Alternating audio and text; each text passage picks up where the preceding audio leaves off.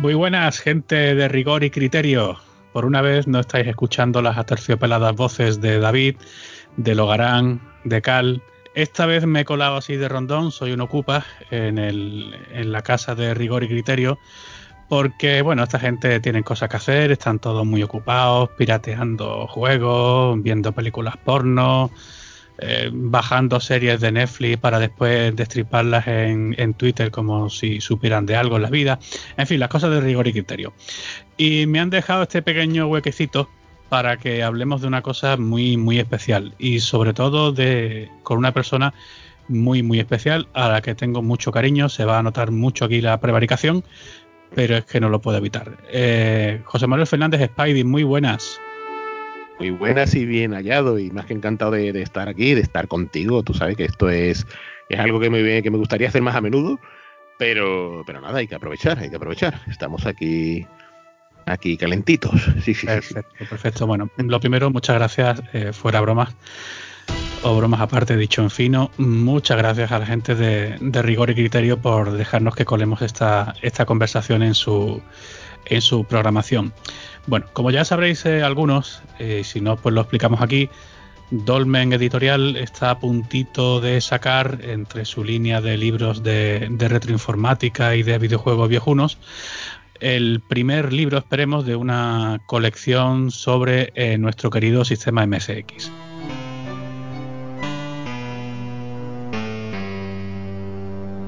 Y el autor, pues es ni más ni menos que nuestro querido Spidey, y ya a raíz de eso, la gente de Rigor y Criterio pues preguntaron si había opción de, hablar con el autor y de tener, bueno, pues una conversación, yo creo que ya no solamente sobre el libro, sino sobre el MSX en general, sobre el retro, eh, los juegos y no sé, todos estos temas que surgen en las conversaciones de, café.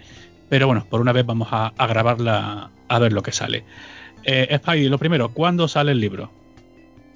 Pues el libro debería salir, eh, debería salir esta semana, pero me parece a mí que según las fechas que he visto, porque si te digo la verdad, ando un poco desconectado desde que el libro ya está en imprenta y ya me, respiré hondo, ¿sabes? Eh, según he visto las fechas que tiene marcadas eh, tiendas como Amazon o el Corte Inglés, creo que es el 5 de marzo, el día en el que hace acto de presencia por allí. Mm, perfecto. Y a nivel de, de distribución porque me llegan mensajes de gente que se agobia un poco por el tema de las pre-order, por si se va a vender solo por internet, si va a haber si va a tener presencia en tiendas como otros como otros lanzamientos de Dolmen. ¿Tú qué nos puedes decir de eso? Sí, hay que no, hay ningún problema. Va a estar en, todos los sitios. Es, un libro que, como, como la mayoría de las publicaciones de Dolmen, se distribuye con, con de Distribuciones, que es una distribuidora que llega a todos los sitios. O sea, por consiguiente Estará en Corte Inglés, Snack, Casa del Libro y cualquier librería que se precie. Ahí no creo que haya ningún problema en encontrarlo o, en su defecto pedirlo directamente para que lo lleven a, la librería habitual de, vuestro librero más querido. Bueno, como veis, esta conversación ha empezado un poco caótica, un poco informal. Os aviso, va a ser así toda la puta tarde. Eh, pero sí quería presentaros un poco al personaje, a, Spidey. Eh, muchos le conoceréis, bueno, es uno de los eh, periodistas más veteranos del, sector, ha estado en un montón de medios. Yo te conocí a ti en Mary Station, creo que puede ser. Sí. Y después de Mary Station, ¿dónde has ido pasando? ¿Dónde has ido poniendo el huevo? Pues Mary Station, antes de Mary, estuve en la época esta tan tan friki, tan nipona de Loading, de la revista Loading. Mm, con el gran Sergio Herrera, sí señor. Exactamente, exactamente, ese, crack, ese, visionario. y, de Mary, de Mary, ¿hacia dónde fui después de Mary? Bueno, eh, pasa por, por Mundo Gamers, por Marca Player. Eh, he llegado a publicar cosas, quien me lo diría hoy día, en, en esos primeros tiempos de Anaid. Hola. sí, sí, sí. ¿Lo saben ellos? Eh, lo, curioso es que están mis textos, pero no viene nada, no, no viene nada firmado, ¿sabes? A día de hoy. Yo creo, eh, se lo achaco a la configuración de, de WordPress o de lo que tuviesen en ese momento, ¿sabes? eh, ¿Qué más? ¿Qué más? ¿Qué más? ¿Qué más? Bueno, ahí tengo esta nuestra pequeña casa que es methodologic.net, que hay Ahí pues eh, estoy yo, están y están todos todos mis amigos y familia los que quieran aportar ahí para eh, decir lo que sea, eh, tanto en el podcast como en, lo que es la página web. y estamos pululando por Canal Sur Radio en el programa Conectados, nuestro, nuestro queridísimo Petya, Jesús Relinque, donde nos dejan ahí de vez en cuando pues hablar de videojuegos y, estas cositas. Sí, sí. Tú últimamente, yo recuerdo, no sé si corrígeme si me equivoco, ¿colaboraste, llegaste a colaborar en 8 quilates con Jaume Esteves o fue no sé qué un día directamente? 8 quilates, que, que, es algo que, el otro día precisamente lo, recordamos. Eh, él, todavía me acuerdo cuando se me acercó en una Retro Madrid eh, y me comentó la idea de hacer el libro. Sí, porque quisiera, quisiera hacer esto, te lo comento a ti, a ver si. Y entonces ocho quilates tuve el privilegio de, no, de escribir, pero sí de repasarlo de cabo a rabo, de tenerlo antes de que se publicara. y, fue, fue una gozada, ¿no? Eh, el poder tener ese privilegio precisamente. Y ya luego, pues con él, coordinándolo él todo, pues estuvimos ahí con ese, ese libro Obsequium, eh, donde repasamos la vida y milagros de todo lo relacionado con la abadía del crimen. Ya después eh, vino Genesis con Pet ya de nuevo. Eh, vino Continue Play, la historia de los arcades españoles, que es una cosa bastante, bastante curiosa porque era una historia que yo creo que tenía que ser contada. Sí. Míraseme la, la píldora. Y después ha seguido colaborando con Héroes de Papel en otras publicaciones. Últimamente eh, de pronto has publicado un montón de libros a la vez. Eh, vamos a ver, publicaste el primero de Atari con Dolmen, el de PlayStation con Hero de Papel, que los has escrito junto con Pella y con Joaquín Relaño. Exactamente. También has colaborado en el libro de arte de Blasphemous. De verdad, ni me acordaba ya de ese. Y ahora, y todo esto, esto no tiene, no, no lo digo por decir, todo esto lo voy encadenando con la pregunta que me pide Cal que te haga. Spidey, sé sincero, con esto de los libros retro, ¿se vive? ¿Se come? tú, sabes mi nivel de vida como es, yo a, tope, ¿sabes? Con todo. No, no, no. sé, sé todo lo todo lo sincero que pueda ser, Spidey, por favor esto no se come, no se come una mierda. o sea, con eso lo digo todo. vale, Carl, date por contestado. Vamos a ampliar, pero para empezar, date por contestado. Eh, amplía, amplía. Mira, por ponerte un ejemplo, eh, te voy a poner el caso del libro que menos ha funcionado a nivel comercial. Y esto es algo que, que tanto Petya como un servidor sabíamos de primera mano cuando nos íbamos a embarcar en esa aventura, que es el de Continue Play porque por desgracia es un tema demasiado nicho ya dentro de, por sí de lo que es el, tema del videojuego clásico, mm. que no es que arrastre unas ventas desmesuradas ni mucho menos, pero, pero las ventas que ha generado en cosa en cuanto a beneficio, a pesar de que Iker Jiménez lo sacó en, su canal de YouTube y todo eso, pero... Pero esto, esto nos ha dado a nosotros, a Petit y a mí, como para irnos eh, un café. unas cinco veces a Domino's Pizza o cosas de estas, ¿sabes lo que te digo? el patrón oro no, el patrón Domino's Pizza, el que vamos a. O sea, comparando, por poner un ejemplo, comparando con, la repercusión que ha tenido Genesis, eh, Continue Play mucho menor. Mucho, mucho menos, mucho menos. Genesis se agotó rápidamente lo que era esa, esa primera edición, que por cierto eh, está ahí la noticia de que por fin hay una segunda edición en, camino, eh, lo cual está fenomenal. Eh, y, y Continue Play, pues ahí está, cuenta gotas, eh, moviéndose, moviéndose muy, muy poquito, muy poquito. Y ya te digo que nosotros lo sabíamos porque es un tema tan peregrino como es el de las máquinas recreativas españolas, pero es que nosotros de verdad que queríamos, queríamos hacer justicia a esas personas que y, quitar ese dogma de la pulga es el primer videojuego español, ¿no? Que todo el mundo y tal. Precisamente hace unos días volvió el tema este, es uno de los temas recurrentes del retro en España, ¿eh? Uno de ellos es eh, el primer videojuego comercial español porque apareció otro artículo en prensa generalista, creo recordar, y volvía a caer en eso. Yo te pregunto, eh, que igual hay gente que dice, oye, pues no es para tanto, que igual es eh, demasiado eh, puntillismo por nuestra parte, lo de querer ponerles, como digo, esa, esa puntilla cada vez que se dice, no, no, que no fue la pulga, que fue el juego que descubristeis vosotros en, en Continue Play. Pero realmente hay que darle, entiendo, la relevancia que se merece, no ya por quitarle mérito, nadie le está quitando mérito a la pulga, pero sí el valor histórico de primer videojuego comercial español, que es, me imagino lo que vosotros descubristeis cotejando fechas y viendo lo que estabais preparando para el libro. Eh, yo, pienso que sí, porque realmente, o sea, en este caso, eh, quitarle, quitarle méritos a, toda esta gente que trabaja en la industria del recreativo por un lado, eh, quitarle méritos a, la gente de Ventamatic, por ejemplo, en cuanto al desarrollo de software para, para ZX81, para Spectrum, cuyas fechas posiblemente sean adelantadas a, la gestación de la pulga.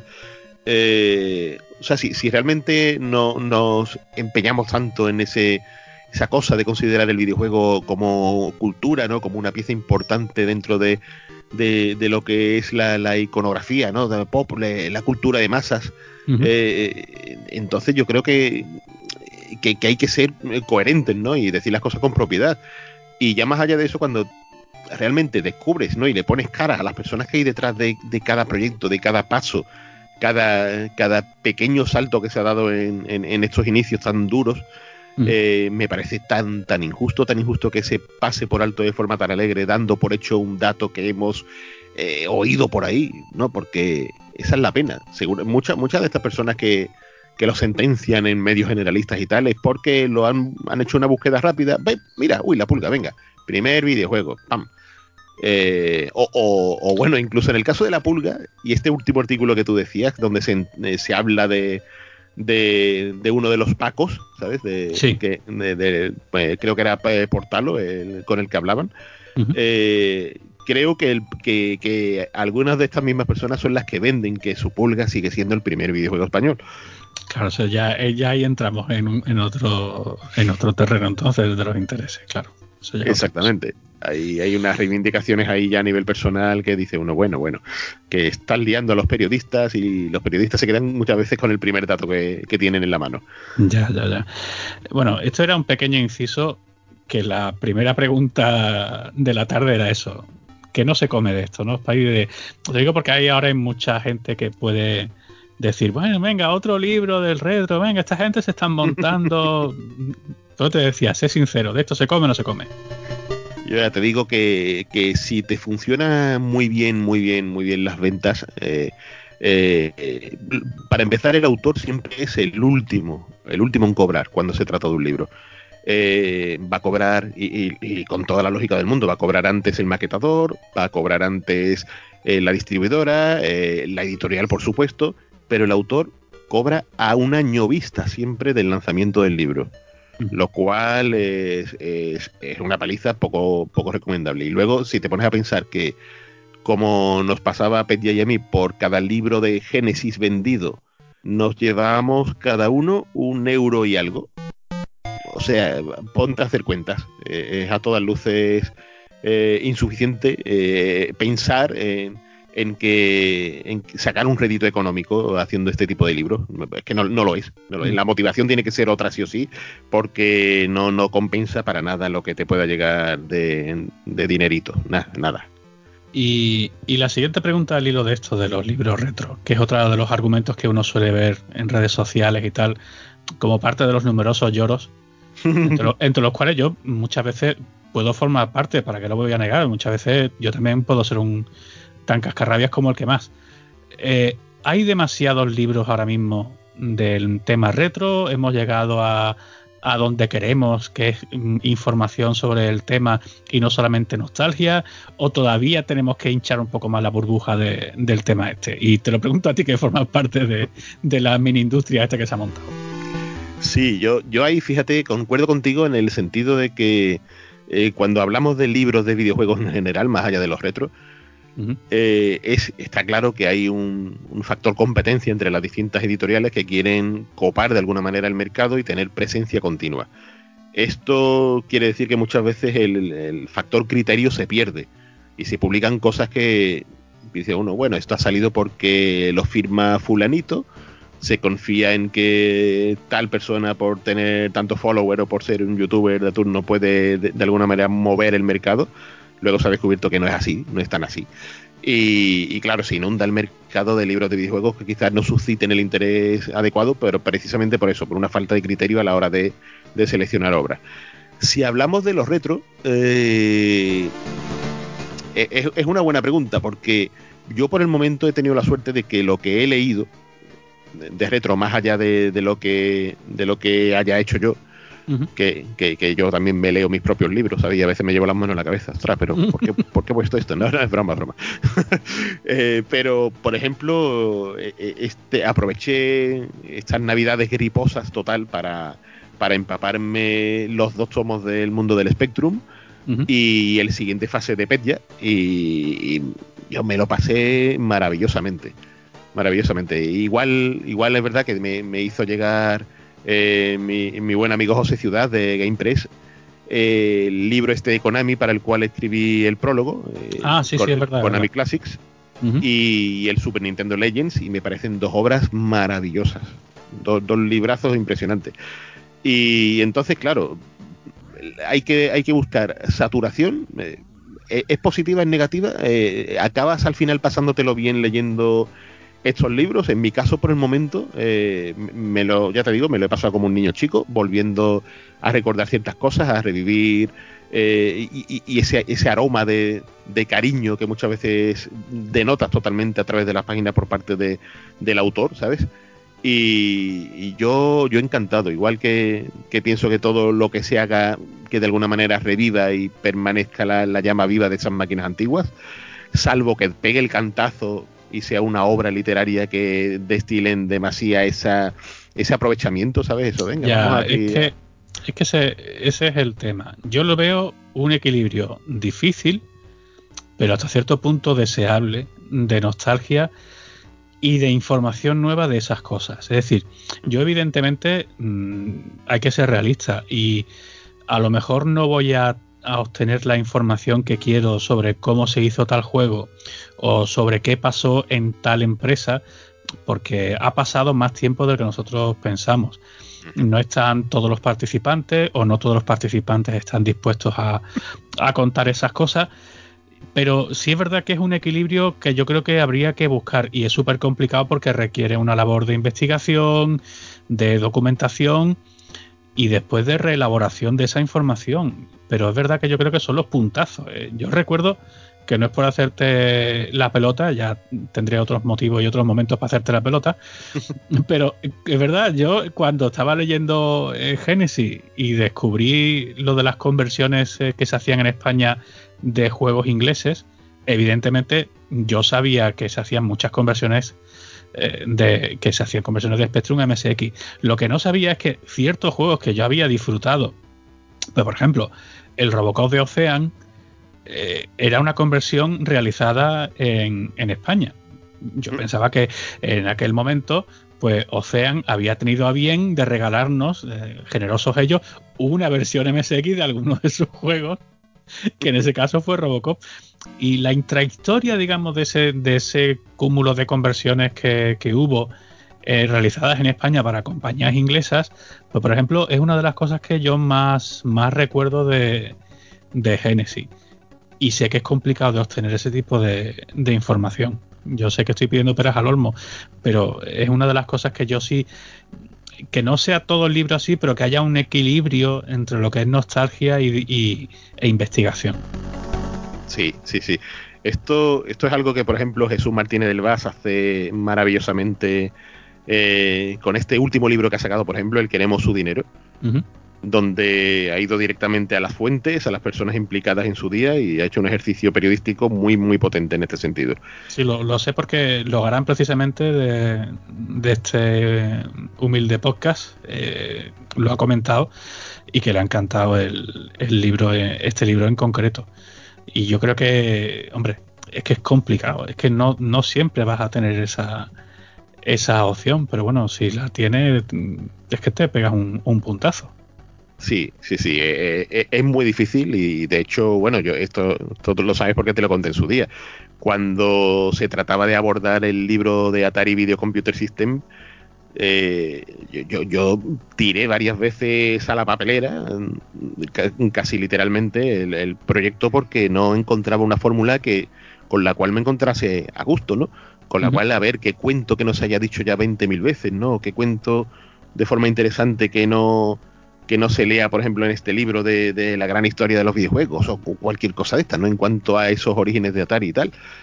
Y, el pilar fue al final la, la, situación de, de, encontrarme con ese email de respuesta mes, que pasaron meses de, de la mujer de, de, Nolan Bushnell diciéndome que, estaba dispuesta a contestar preguntas y tal. Y yo, oh, ya ves. Par 10. y claro, que te cuente de primera mano las sorpresas que se llevaban al encontrarse jeringuillas en los batters de, Atari y cosas de estas, ¿no? Y que te lo cuente además eh, Spidey en 2018 o en 2019. Sí, sí, sí, sí. Que digamos, que no vayas tú a una hemeroteca y saques esas declaraciones, que te lo cuente ahora, es que no siempre tienes la opción, por mil razones, pero es que si la tienes, pues que hay que aprovecharlo. Exactamente, exactamente. Es, es información de primerísima mano de, de, una persona con una relevancia absoluta en cuanto al tema que estás tratando y, claro, pues, pues menudo empujón para, para el proyecto fue ese y no siempre, no siempre se tira por ahí. Eso es, eso es muy cierto. Eso es muy cierto. vamos ya medio metiéndonos en el tema de, de, esta conversación. Em, yo sé que a ti te han hecho ya un montón de entrevistas porque tú, a, diferencia de un humilde servidor, eres una persona eh, famosa, con razón y con motivos para ser famosa, eh, para ser adorado eh, esto quiere decir que yo creo que se te han hecho suficientes entrevistas como para que tú cuentes tus orígenes en la, informática y en los videojuegos. Yo solamente quiero que me expreses eh, tu primera sensación al tener un MSX en las manos. Mi primera sensación, yo te puedo decir la primera vez, porque no, fue el mismo momento la primera vez que vi un MSX funcionando, que cuando pude eh, por fin poner mis manos ante el que fue mi modelo de MSX. ¿sabes? Eh, la primera vez que lo vi, que fue en casa de mi vecino Manolito, eh, todos hemos tenido un vecino Manolito por ahí, pues este, este era el que tenía el que tenía su reluciente Hitbit con traído esos reyes con un Athletic Land, el cartucho Athletic Land, y claro, yo cuando vi eso, y no era no, no, no me eran nuevos el concepto de los videojuegos y tal en, mi vida aquí habíamos tenido la Atari eh, la, la, 2600 la VCS concretamente eh, habíamos con a la ColecoVision le habíamos dado fuerte y flojo también. Y, pero, fue fue muy distinto. Fue, fue una, una, bofetada de en plan de wow ostras que estás viviendo las aventuras de ese niño ahí en el parque de de, con obstáculos y tal, ¿no? O sea, para mí fue eso, fue directamente una ventana de esas que la abres y dices, bueno, aquí tienes una un mundo entero para ti de aventuras, de, de, odiseas, de, de, todo, ¿sabes? y, entonces pues ya, ya era eso, ya era la idea de hay que tener un MSX sí o sí, sí o sí, sí o sí. recuerdo que fuimos a, a una tienda en Sevilla que se llamaba La Casa Sin Balcones, se llamaba, en el centro de Sevilla, donde vendían, eh, era una, una parte que era óptica y la otra parte pues era tecnología. Y... Sí, sí, sí, sí. Vendían un montón de, de, máquinas de estas handheld, ¿sabes? Maquinitas tipo las Game Watch y tal. Sí, sí. Y, y, tenían, tenían una parte de microinformática que era muy potente. Y además recuerdo que estaba llena de, de pósters de Herbe Software y tal. Y, y allí tenían ese no, curiosamente no tenían modelos de, Sony, eh, pero el Canon V20 que fue el que nos llevamos eh, me llamó me llamó la atención porque lo vi lo vi grande, lo vi robusto, ¿sabes? Vi una cosa súper seria, ¿sabes? Y a mí me impresionó bastante, ¿no? Y claro, esa mentalidad también, tanto la mía infantil como la de mis padres, uh, esto parece serio, tiene que ser bueno, ¿sabes? Tenía, presencia. Precisamente, fíjate, el, el Canon V20 eh, fue el, primer MSX que probé porque me lo dejaron un fin de semana, porque en principio era el que nos íbamos a comprar. Pero al final no recuerdo exactamente qué es lo que pasó, si sería por tema de precios o por lo que fuera. que al final eh, se pilló el, el 80-20 de Philips. Pero el primer MSX que yo probé fue el Canon 920 que lo tuvimos un fin de semana con un montón de cintas piratas.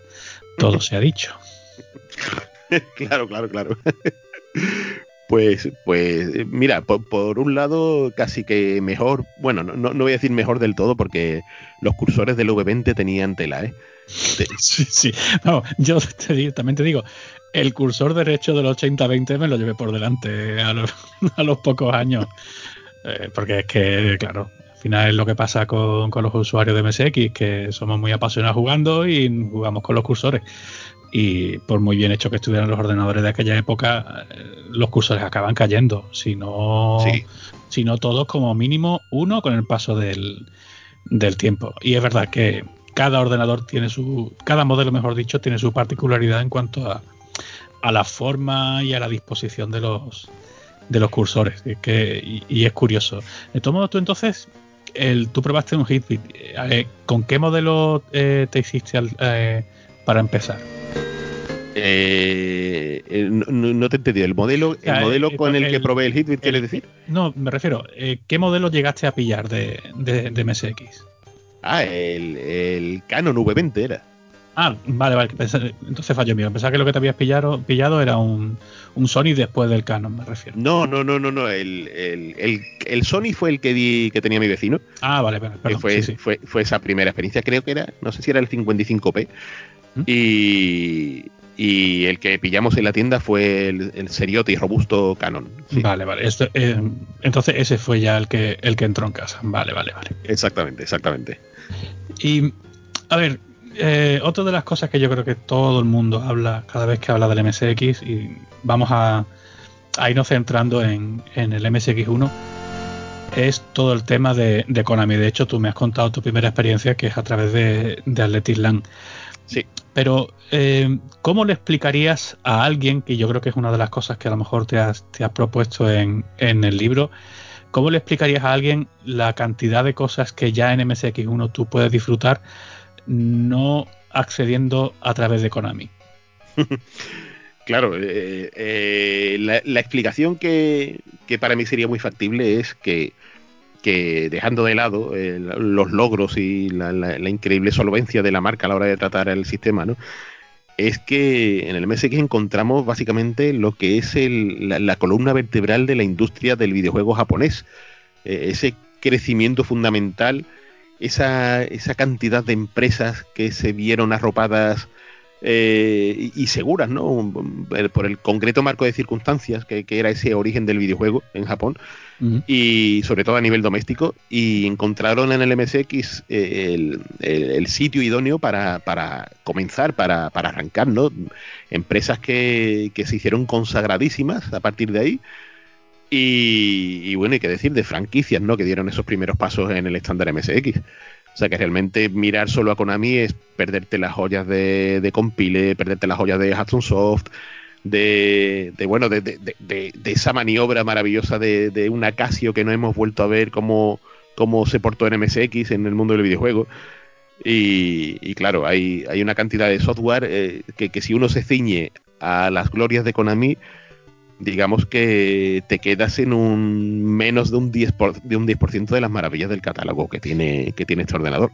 Bueno, 10% y, y, me he quedado corto. Y te quedas corto, claro, porque estamos hablando que es verdad que, el MSX1 fue la, la, primera generación, como su nombre indica, después vinieron más, sobre todo el caso de, de MSX2, que sobre todo en Japón a nivel de, software supuestamente un poco más serio, porque se suponía que bueno, la evolución del sistema tenía también que evolucionar el tipo de, programa que tú pudieras utilizar, pero la cantidad de software disponible en MSX1 es brutal.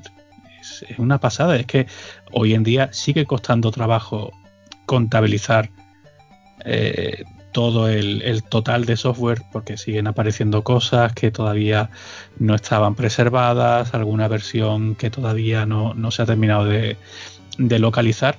Y por eso me llama mucho la atención, que mira que a mí me gustan las cosas de Konami, pero una de las primeras cosas que suelo contar a la gente cuando me pregunta por el MSX es, vale, sí, pero que hay mucho más aparte de Konami, que ese, ese síntoma, como dice uno de los compañeros del grupo de aquí de Málaga MSX, eh, Rafa dice, sí, es que al final esto es la consola Konami y la, de ahí nos sacas a la gente.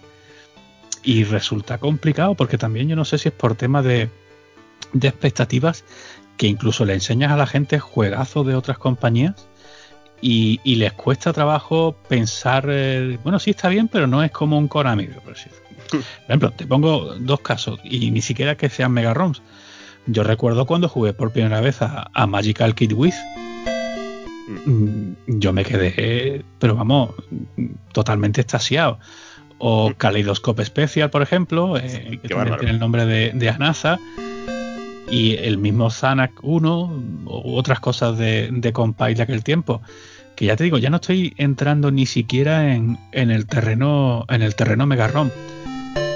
No sé, que me, no sé si a ti te ha pasado también al hablar con gente sobre la MSX que sacarlas de Konami y de las conversiones de Spectrum y de si acaso que sí, que Topo sacó unos poquillos juegos bien hechos en MSX1, pasan los años y a la gente ya no es por información porque la información hay. Yo no sé si es un no sé, una barrera que todavía cuesta trabajo de, superar, ¿no? No, lo entiendo, no termino de entender. Sí, es que yo creo que en parte, en parte es gran culpa de los usuarios que, que, que vivimos en su momento esa pasión desbordada al ver el logotipo de Konami. El de tirarnos de cabeza al saber que nos íbamos a encontrar ahí una, la, calidad garantizada y un juego redondo que con una vida muy longeva, seguro, seguro. Pero, pero claro, o sea, es, que, es que es muy, es muy triste el negar esa labor de, todas esas empresas y yo muchas veces me baso eh, en aquellos juegos. Eh, esa, esa para mí hay un, el MSX es muy especial por muchas cosas y una de ellas es porque con con mi padre eh, nos poníamos siempre los fines de semana pues a jugar, a echar con, una tapita puesta delante. Eh, nos poníamos ahí con el quesito, choricillo, lo que sea. Así da gusto, así da gusto. Además, eso después se queda el olor en el teclado. Eh, era maravilloso el cursor ahí pegajoso, pero. y nos poníamos siempre a jugar a, sus juegos predilectos. Y, sus juegos predilectos eran: por un lado, le encantaba Zanak, le apasionaba. le encantaba el All in One profesional. ¡Oh, por Dios! Eso, era, era, echábamos ahí horas, horas. Es que, claro, los juegos al laboratorio también son para echarle de comer aparte. Exactamente, exactamente. Y, luego el, el, Arcanoid, la maravillosa conversión que tuvo el MSX de Arcanoid, eh, de, que, que, de hecho él mismo decía, anda, pónmelo que yo soy el Taito, me decía, decía mi padre, ¿sabes? y entonces, pues, eh, para mí eh, es un reflejo de lo que era el MSX más allá de Konami, porque había. Ah, bueno, el Roger Ball también le gustaba demasiado. Ah, muy, muy, cierto, muy cierto. Sí, sí, sí. Eh, eh, creo que el único de Konami que, le enganchó fue el, el, Computer Billiards, el Konami Billiards. Sí, es que yo creo, y todo esto es una opinión personal, yo creo que en, primero en el papel de los usuarios nos ha podido mucho el frentismo. De, en su día, de estar constantemente reivindicando los juegos de Konami frente a los que teníamos aquel entonces en el colegio o el instituto, pues lo que tenían eran las otras plataformas de 8 bits. Y era una cosa de, primero, tú esto no lo tienes, y segundo, esto es mucho mejor que lo que tú tienes. y esa reivindicación constante yo creo que al final se ha mantenido en el tiempo y, y a la gente, cuando se ha acercado al MSX 30 o 40 años después, le ha costado trabajo no, no salirse de, esa norma. Y yo no sé si es por lo que tú dices solamente, porque los usuarios que supuestamente estamos para aconsejar nos quedamos en la superficie como para decirle, no, tú quédate con esto, que esto es lo mejor de lo mejor. Pero es que es lo que te digo, hay una cantidad de software brutal y aparte, y en esa cantidad hay cosas muy, muy buenas, pero que ya te digo, no es solamente por, por echar la culpa al otro usuario, sino mirarnos un poquito nosotros al ombligo del usuario MSX, que nosotros no, eh, esta labor que siempre ha tenido cualquier sistema de invito a los amigos a, la casa y voy a ponerles cosas para que se queden con, con la copla, ¿no? Y, nosotros pues le poníamos ese tipo de historia. Cuando tuve el MSX2, pues les ponía cosas también para, para impresionarles y, tal. Y yo creo que han pasado los años y no hemos cambiado en, ese sentido y cuando se escriben artículos porque no pasa nada si no conoces el MSX, tampoco vamos a, a pasarnos de, de, rosca. No pasa nada si no conoces el MSX, afortunadamente hoy hay muchas formas de, de descubrir sistemas que, que, no probaste en su día, a Dios gracias. Pero no sé, que nos seguimos quedando en, en, esa, en esa superficie, no solamente nosotros como usuarios, sino a la hora de compartirla con, con otra gente. No sé si lo ves tú así. Sí, no, totalmente, totalmente. Tenemos todavía esa, esa espinita de querer sacar pecho, ¿sabes? De, decir, eh, eh, mira, mira, mira, mira qué, qué pedazo de, de Goonies teníamos nosotros, ¿no? Y, y, y, tal, ¿no? Y, y, luego incluso se denosta muchas veces, eh, precisamente por esto, eh, terminan siendo perjudicados otro, otro tipo de software como el español, como el inglés, que, que jope, te pones a ver ese, ese de, Desolator, por ejemplo, no tan maravilloso. Sí. O, o, o toda, todo lo que, se, lo que se hizo en los Países Bajos, por Dios. Si es que si, si, es que pocas veces se han visto una producción tan masiva y bien aprovechando el MSX, ¿no? En todos los sentidos, a pesar de que había muchos clones descarados de recreativas y tal, ¿no? Pero bueno, sí, ahí, ahí, se le. Pero bueno, pero también te digo una cosa, esto como todo. Igual que con las conversiones de Spectrum, eran la oportunidad de jugar a ciertos juegos, mm, algunas veces mejor, otras veces peor, pero ciertas versiones de recreativas que no llegaron a nosotros eh, las jugamos a través de, de las copias descaradas de, de, los holandeses. Totalmente. Me estoy acordando eso del, del Robot Wars, el, la copia del Berserk, que es una de las cosas que, más a, mí, que a mí más me gusta de, de estas locuras que hicieron los, los, holandeses. Y sé de buena tinta que a, que a Jaime MSX Land también le gusta mucho esta, esta versión. Le, le, le, apasiona, él le apasiona todo lo que la gente acosó, Bysters y, y demás. Le, sí, sí, le, que después además cuando pasaron, pasó el tiempo se llamaron Eurosoft y estas cosas, sí, sí, sí. Cambiaban más de nombre que, que la Tamara esta de, ¿sabes? De las seis dedos. Y mira, Spidey, ya para ir entrando un poco más en el tema del libro, la génesis del, del libro exactamente la puedes contar. Pues la puedo contar, la puedo contar. Esto, eh, fíjate que, que, nunca ha salido directamente de mí el, el hacer un libro sobre MSX.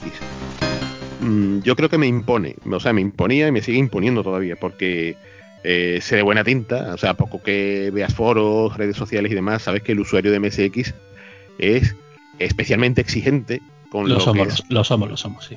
Es así, es así. En cuanto eh, hay algún leches, a, a, hace poco ha sacado Bruno Sol, por ejemplo, con el tema de hobby consolas, un vídeo donde enseñaba el MSX2 de, de Lázaro eh, sí, y, sí. y salía Oparda. Salía Oparda a pesar de que Bruno decía por activa y por pasiva que él no ha sido usuario del ordenador, que no, que no lo conoce y lo ha enseñado en plan de os voy a enseñar chicos que veáis sí, lo que es esto. Yo, yo, también lo he tenido que explicar en, el, en, algún grupo de WhatsApp, perdón por el inciso, Spidey. eh, lo he tenido que explicar, decía, vamos a ver, estos vídeos los hace Bruno por pasar el rato, por hacer una cosa divertida, no son estrictamente divulgativos y que no todo lo que se hable del MSX en los medios tiene que estar súper documentado porque hay que compensar un maltrato que hubo hace 30 años en los medios o un desconocimiento más o menos eh, expreso. Esto, cada cosa tiene su tono y tiene su objetivo y los vídeos es que yo creo que Bruno, al cabo del día, bastantes cosas tiene que hacer de trabajo como para tener que tomarse estos vídeos también como una cosa estilo National Geographic de, del retro. Es que no, yo creo que no van por ahí los tiros. Yo creo que la gente se ha equivocado en ese, en ese sentido, en mi opinión. Exactamente, es que la, la sección entera que, que, tiene Bruno es así, es en plan de vamos a pasar un rato viendo, viendo esta máquina y en concreto es eso, mirad qué cajas, qué, qué estuches, los juegos y tal, es algo, ah, ya te digo, yo yo, yo me, lo, me, lo, pasé bien. Para mí fue un vídeo ameno. Uh -huh. y, y, más allá de eso, buscarle tres pies al gato es, es, un poco volver a aquellos tiempos de qué mala es la micromanía, ¿sabes? sí, sí, sí. Perdona, te, te interrumpí antes por el tema del, de la génesis del libro.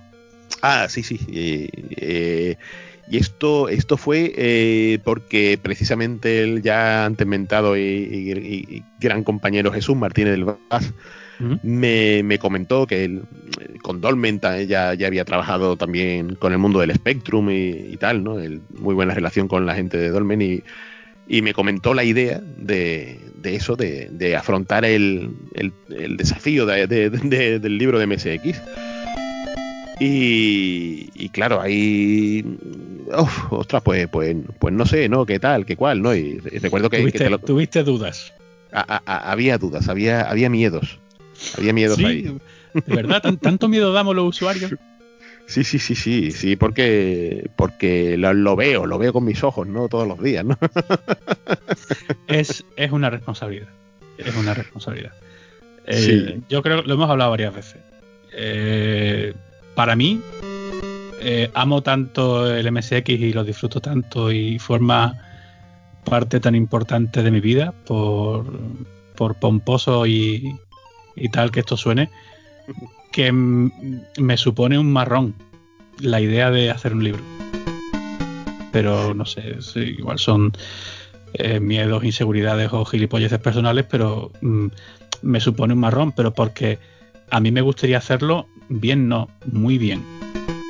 Y porque es un tema del que me gustaría que se hablara bien en general, no porque yo tuviera que demostrar nada, sino porque yo que llevo tantos años quejándome de, lo mal que se trata el MSX, hacer una, una cosa ahí, pues eso, cogiendo recortes de revistas y tal, y alguna impresión personal, yo sé que no le haría justicia. Y también sé que, bueno, pues que la gente no, no lo recibiría bien. Entonces te entiendo totalmente porque Spidey hace un libro de MSX es un señor marrón. Sí que lo es, sí que lo es. Y, y de hecho, claro, ya, ya Dolmen me insistía, ¿no? Sí, venga, sí, no, hay, hay que hacerlo y tal. Entonces cuando se dice uno, bueno, ¿cómo, cómo se afronta? Bueno, y tú, tú lo sabes de primera mano, ¿no? Que yo te comentaba aquí, oye Gaby, que tenemos, tenemos este plan aquí, ¿no? Habla, habla de Konami, que a la gente le gusta mucho. y es, que, tío, e, es, e, e, es, el plantearte cómo, cómo haces un libro ¿no? de, de, MSX. ¿no? O sea, tienes este fabuloso libro de, Star que me encanta, dedicado a Konami. Eh, tengo aquí el, el, megatocho este de, Konami también, eh, que, que, son 800 páginas, me parece a mí, el que pillé hace poco en Amazon. Y, bueno, y digo, ¿qué, qué línea sigo? ¿Me arriesgo a contar la historia del ordenador de alguna manera? ¿Me arriesgo? Y entonces opté por hacer una cosa que, que, hice con Atari, con el libro de Atari, y que en cierto modo hicimos con Genesis. Y es hacer el libro que nosotros hubiésemos querido que hiciera alguien. Eh, y en este sentido me basé bastante en la experiencia de, de, de ese maravilloso catálogo de Sony de, videojuegos que teníamos en los 80. Sí, sí, sí. Este que, nuestro amigo Israel lo conserva eh, explícalo, maravillosamente. Explícalo, un poco para los oyentes que no sepan del tema. Esto es un, catálogo de software de, de, Sony eh, al respecto del MSX, que el primero de ellos tenía una portada en amarillo con, con dibujitos así bastante icónicos, había Pac-Man en y tal, ¿no? Y sus páginas dividido en secciones, ¿no? Sección educativo, sección aventura, eh, sección software de, gestión y todo, ¿no? Te encontrabas, pues, pues listados eh, la, mayoría de los juegos que tenía Sony en su haber, ¿no? y ahí te encontrabas juegos de Taito, juegos de Hudson, Hudson, vamos a hacer con el inglés un poco, eh, y por, un poco finitos, y por supuesto juegos de Konami. Y ese catálogo para mí o sea, a mí se me deshojaba ya de, lo gastado que lo tenía de ver una y otra vez, de decir el próximo juego que, que, quiero es este, eh, ostras, el de boxeo que pinta tiene. Yo es que eh, creo que creo que te lo dije. Yo ese catálogo lo tenía eh, pero lo tenía súper destrozado porque lo tenía recortes hechos de muchas carátulas para los discos piratas que yo tenía cuando ya tuve el MSX2 para las etiquetas de, los de, los de los disquetes. Y por eso lo tengo lo tengo destrozado pero por ahí sigo teniendo más o menos el esqueleto del, catálogo. Hay que aclarar para la gente que no esté muy puesta que Sony en aquel tiempo pues era una de las fuerzas principales del MSX en, en Europa y por supuesto en España y que funcionaba no solamente con como eh, creador y distribuidor de hardware, sino también como productor y distribuidor de, software, además con un catálogo bastante grande. lo dicho, justificaba pues la, publicación de, de, ese, de, esa revista, porque en realidad era una especie de, de revista a todo color con, con, ese con la descripción de, del catálogo grandísimo que tenía que tenía Sony. Y que ya digo que muchos nos pasamos horas y horas eh, ojeando. Perdona Spidey que te, he vuelto a interrumpir sí, a, color fue el segundo el segundo catálogo que sacaron. El primero era en blanco y negro es verdad sí sí, sí, sí, sí, Que, que, ese es el que tenía yo sobre todo gastado eh, el que era en blanco y negro. Y, claro, era, era la idea cuando, cuando lo de Genesis de tener recopilados en un solo libro, pues todo, todos los videojuegos, todos los que sacaron en España para los 8 bits. Eh, con Atari hice algo parecido y con MSX digo que, que, mm, bueno sería tener en sus páginas. Eh, vamos, espero, yo mm, quizás se me haya escapado alguno, no, no lo sé, yo creo que no, pero, pero la recopilación de cartuchos lanzados en Japón y alguno de los publicados fuera de Japón, eh, eso se ha comido muchas páginas del libro, ha sido una recopilación que, que es donde yo me he sentido eh, contento, ¿sabes? De, de, poder plasmar, de tener ese libro de consulta, vamos a decirlo así, a la hora de abrir cualquier página y tal. Y, de hecho, en cierto modo, es como hicimos con Génesis, es leer un poco el, libro a medida que vas, que vas leyéndolo. Y cada ficha en sí, aunque te narra en un párrafo lo que es el juego y sus características, eh, poco a poco se va contando también la historia, ¿no? Y cómo se fue de alguna manera evolucionando lo que es el desarrollo de videojuegos para MSX. Y, creo que, ese, que, es el camino con el que con el que decidí, o sea, es el camino que decidí tomar porque, eh, por un lado, era hasta cierto punto seguro de cara a, no, a no liar la parda, vamos a decirlo así. y, por otro, tú sabes que, más allá de lo que conlleve el MSX, sus circuitos, sus orígenes y tal, mi pasión absoluta son los videojuegos, sea el sistema que sea, sea la plataforma que sea, sean actuales o sean retros, y, me interesa mucho plasmar eh, la, esencia del videojuego, los orígenes de, compañías como Konami, como Casio, como Compile, que todo eso está en el libro igual. Y, al final, pues, nos fuimos adelante y, ahí, ahí se marcó ese, ese MSX primera generación. Gracias sobre todo, en primer lugar, a Jesús Martínez del Vaz y a, y a Dolmen por darme tanta caña y decir, venga, tío, para adelante, ¿sabes? Porque, eh, claro, entonces eh, eso te iba a preguntar. Este tipo de libros, no ya solamente en este primera generación, ya tú me has adelantado que te querías centrar en lo que es el, factor videojuego.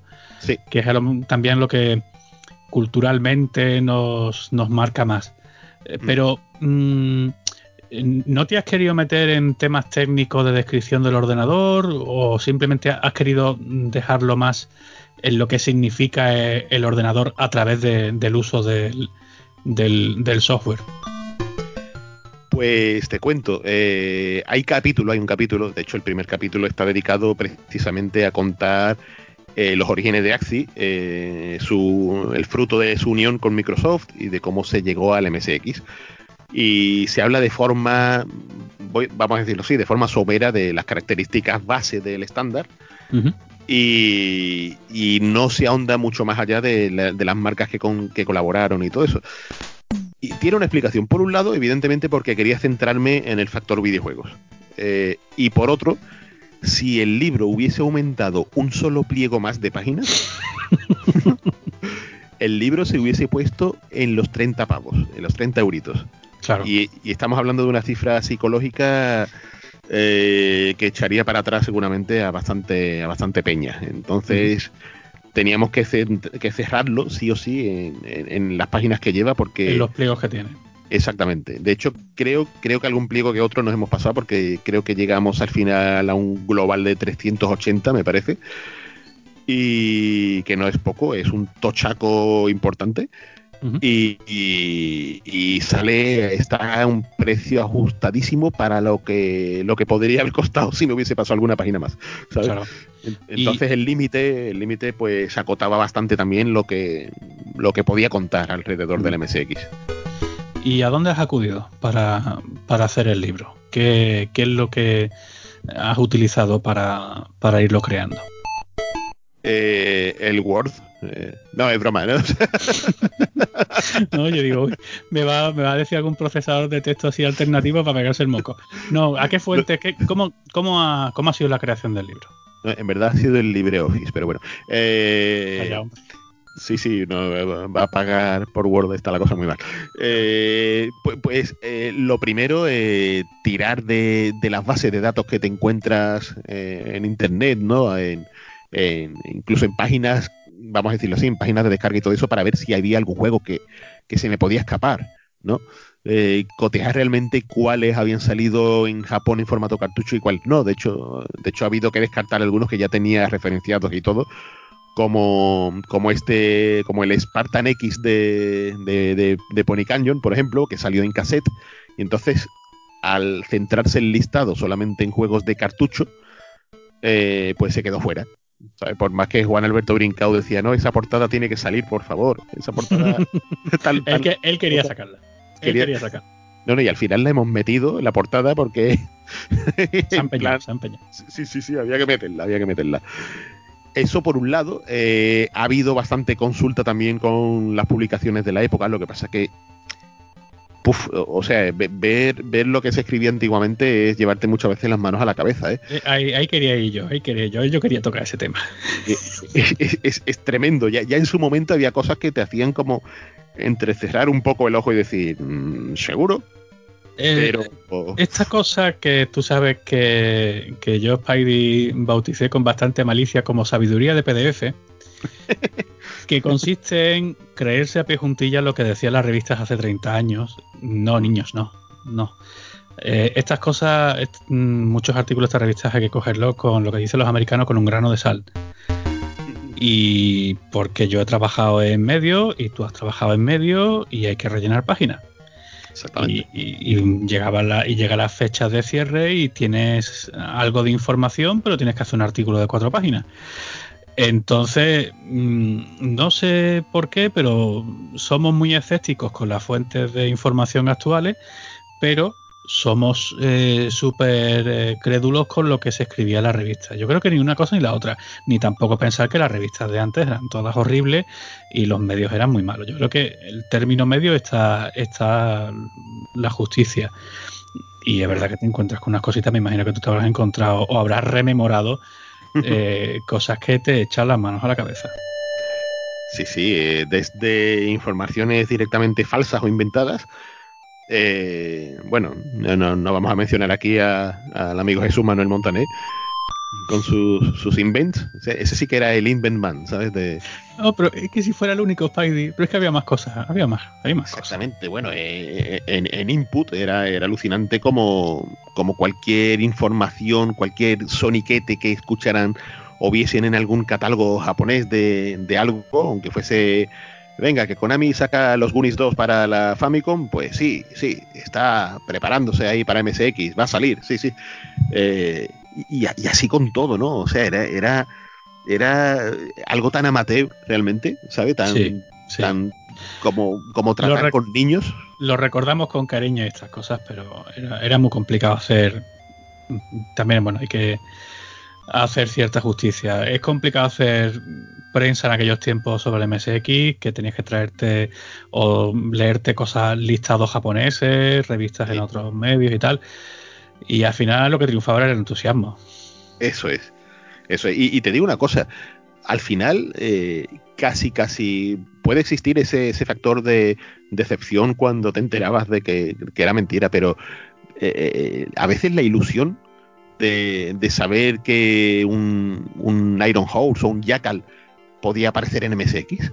Eh, eh, sí, es que ese, ese artículo lo tenemos todos mm, clavado. Eh, la portada esta famosa de la input de los nuevos Megarron que vienen. Y lo que hacía básicamente era creerse que lo que iba a salir en Famicom iba a salir en MSX. Sí, ese artículo dolió bastante. sí, para que negarlo. Sí, sí, sí, sí, Ilusionaba tanto, ¿sabes? pero también me quedo con ese, con, el lado positivo de esa ilusión, ¿sabes? Aunque eso, es, venga, te cuelan una trolaca y te la crees y, lo vives, ¿no? Pero, pero oye, quizás el, el, toparte de bruces con una mentira que te hacía feliz por lo que podía llegar, eh, esto ya te digo, mirándolo muy positivamente, ¿eh? porque, porque... Sí, es lo que te he dicho antes, el tema de la militancia. Eh, cierto, ciertos artículos, además, el tono era militante, era muy reivindicativo, pero después Chicha, lo que tenían Chicha eran los artículos técnicos, por ejemplo, que había cosas muy, muy buenas, tanto en Input como en MSX Club, MSX Extra, por ejemplo, por citarte algunos ejemplos. Eh, y eran mejores artículos en realidad, por lo que podías aprender, porque lo otro era eso, era mucha, mucha militancia. Ya en aquel tiempo ya no sentíamos los calimeros del, de la informática doméstica y, los medios ejercían porque también era una forma de asegurarse eh, su público fiel y bueno, eh, era, era un discurso. Sí, las editoriales a veces que eran un poco así como, o sea, yo, yo mismo como, como usuario de, pleno de MSX, leer aquellas editoriales tan victimistas en MSX Club, a, mí me, daban un poco de vergüencita, ¿sabe? Ajena. Sí, eh, bueno, había que más que menos durante un tiempo se las creía y las vivía hasta que cambiaron. yo recuerdo, creo que lo dije en el artículo que, escribí en, Retromania sobre el no sé cuánto aniversario de MSX, que el último número de MSX Club, si eran vergonzosos los editoriales reivindicativos y tal, era vergonzosa la justificación. Mira, por motivos económicos la revista tiene que cerrar pero estaba todo envuelto en una serie de reproches encima hacia el usuario, como haciéndonos sentir culpables por seguir apoyando el MSX en vez de irnos a, a una NES o a una Mega Drive. Sí. Entonces tú decías, bueno, ¿qué me estás contando? Me, has estado todos estos meses diciendo somos los mejores, pero nadie nos quiere y tenemos que seguir y demostrarle al mundo lo que es el MSX y tal. Y de pronto el último número mm, lo cierras a base de eso. eran reproches al, al usuario encima culpándonos por, por ser usuario de MSX. O, el caso de Input, que bueno, también por, por motivos económicos, de pronto un día dijo que donde dije que el MSX2 era fantástico es el Atari ST, amigo.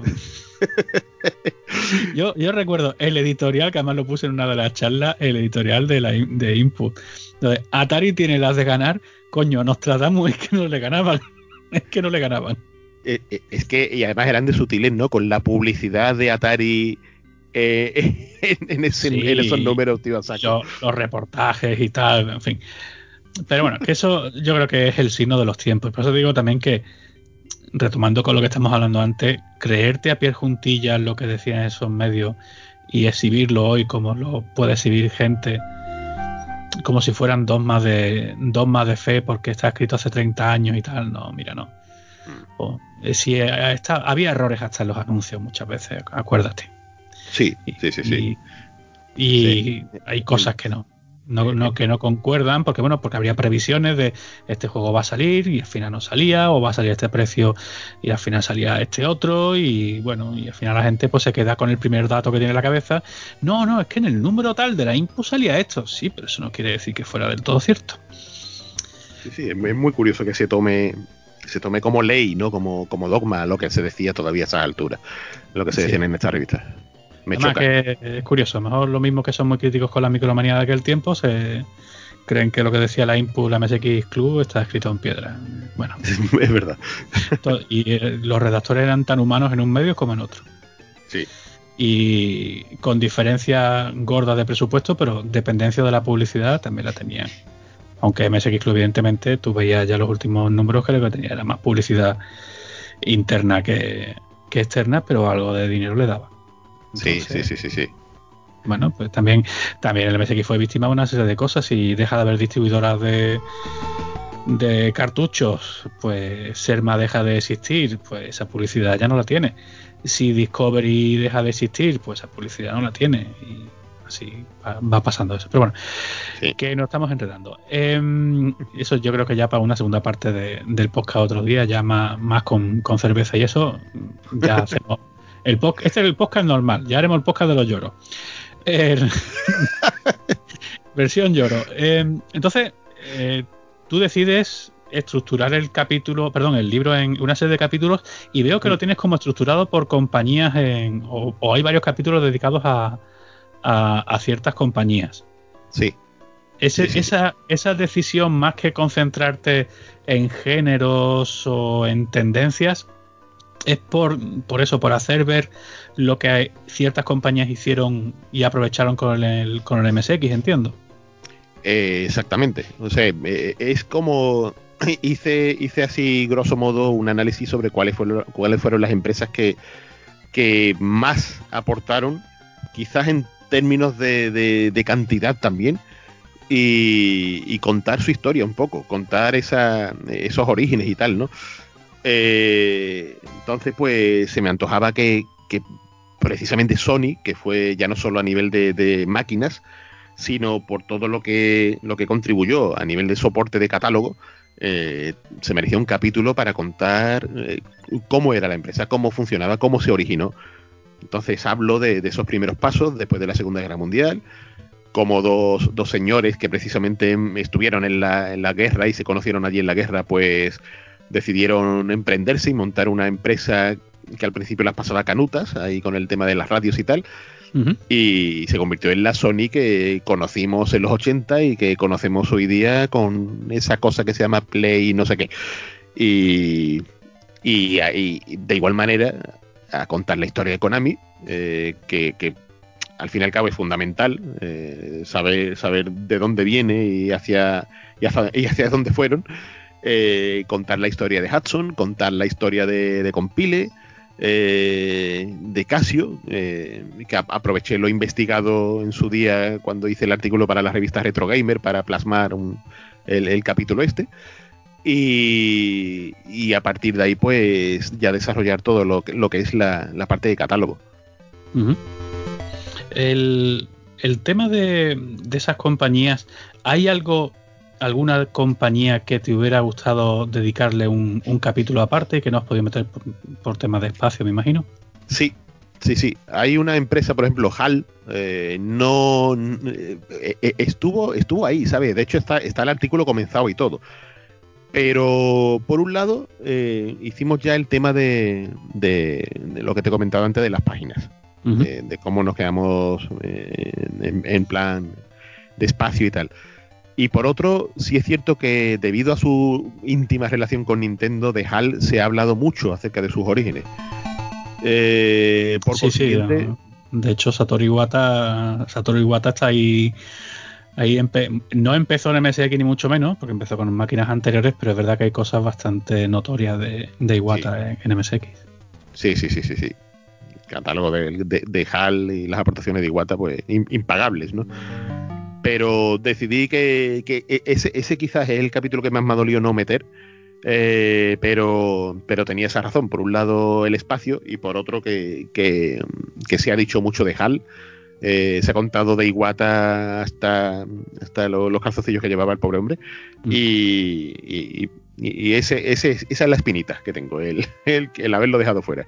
Eh, es curioso, ¿eh? Mm, la huella que yo no era muy consciente, que a mí me gustaban mucho las cosas de HAL, pero yo no era consciente de la huella que había dejado muchos usuarios, porque en una de las veces que di la, charla de joyas ocultas, que además la he ido ampliando, claro, yo explico al principio de la charla, vamos a ver, igual hay cosas que no meto porque entiendo que son más conocidas. Mm. Eh, yo no intento hacer la charla un repaso a lo mejor de. Puede que alguna cosa sí se meta y a lo mejor la conozca más gente de lo que yo pensaba. Entonces decidí no meter HAL.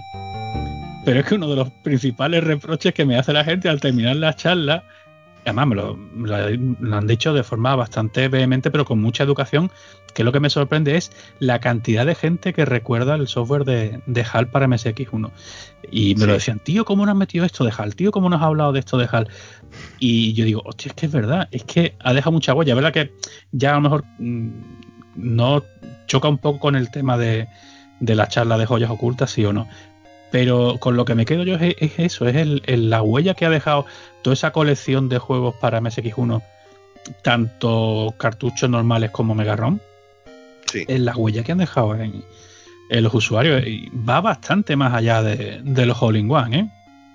Sí, sí, sí. De, hecho, yo te puedo confirmar que, grandes amigos míos de, de, la infancia, de por aquí, para ellos HAL era la segunda compañía que iba detrás de Konami. Sí, tenían, una factura muy particular. El acabado, el acabado de los juegos era, eran, es que llamaba mucho la atención. Sí. la presentación de los juegos, aparte que después a nivel de jugabilidad eran, eran la releche. Da igual lo que te pongas, por ejemplo, pues eso es un Eggerland o un, es que la cantidad de, de cosas llaman mucho la atención por la por la presentación, el acabado que tenían es que eran, eran muy top, era muy top. Sí, apostaban mucho por, por la jugabilidad, pero aparte veías esa física de la, de la bola en el Roger Ball, que era, era o sea, yo creo que en 8 bits no he visto nada parecido a, esos niveles, o, o, este, la, de horas que le he echado yo jugando con mi hermana al, al Shot, al baloncesto. Sí, sí, sí. Eh, maravilloso, maravilloso. Y Hal, Hal debe, tener su, su puesto en el particular Olimpo del MSX, sin duda. Eh, tú entonces, eh, ya metiéndonos con la parte de, ese pequeño catálogo que has hecho de, cartuchos, ¿hasta dónde has llegado? Es decir, ¿has llegado hasta lo último que se está haciendo ahora mismo a nivel de homebrew o no homebrew? Que bueno, eso es otro debate. El, software que se está lanzando la MSX o te, has quedado en alguna fecha en particular? No, no, no, me, he quedado en la, en la vida comercial del ordenador como tal no, no me he adentrado en nada hecho a posteriori, eh, lo que eh, lo que recibe esa etiqueta eh, de HomeView. por un lado por espacio. Y, por otro lado porque realmente lo que quería revivir con todo el libro era precisamente esa época, esa época de en la que en la que el usuario era usuario de pleno. No, sé si, con esto me, explico. No, ahora podemos... entiende, se, te entiende, pero lo, puedes explicar un poco mejor. tenemos tiempo. E, eso, podemos ser fans del MSX de por vida, pero hemos pasado ya por multitud de sistemas, ¿no? Eh, como te puedo decir yo ahora mismo, aquí tengo mi PlayStation 4 tan feliz, la Xbox y tal, pero el MSX, que de hecho tengo aquí el F9S montado justo al lado de la torre, eh, esto, va para los restos. Pero este libro va especialmente dedicado a rememorar la época en la que el usuario tenía el MSX y jugaba con el MSX y no tenía otra cosa, por así decirlo. Sí, sí, sí.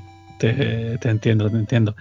Eh, cuando has ido probando estas cosas, algo que te haya sorprendido, algo que, tú recuerdes de todas estas, me imagino que va a tener una fase bastante intensiva de, ir probando de ir probando juegos para ese, ese catálogo que has elaborado. Algo que te haya llamado mucho la atención.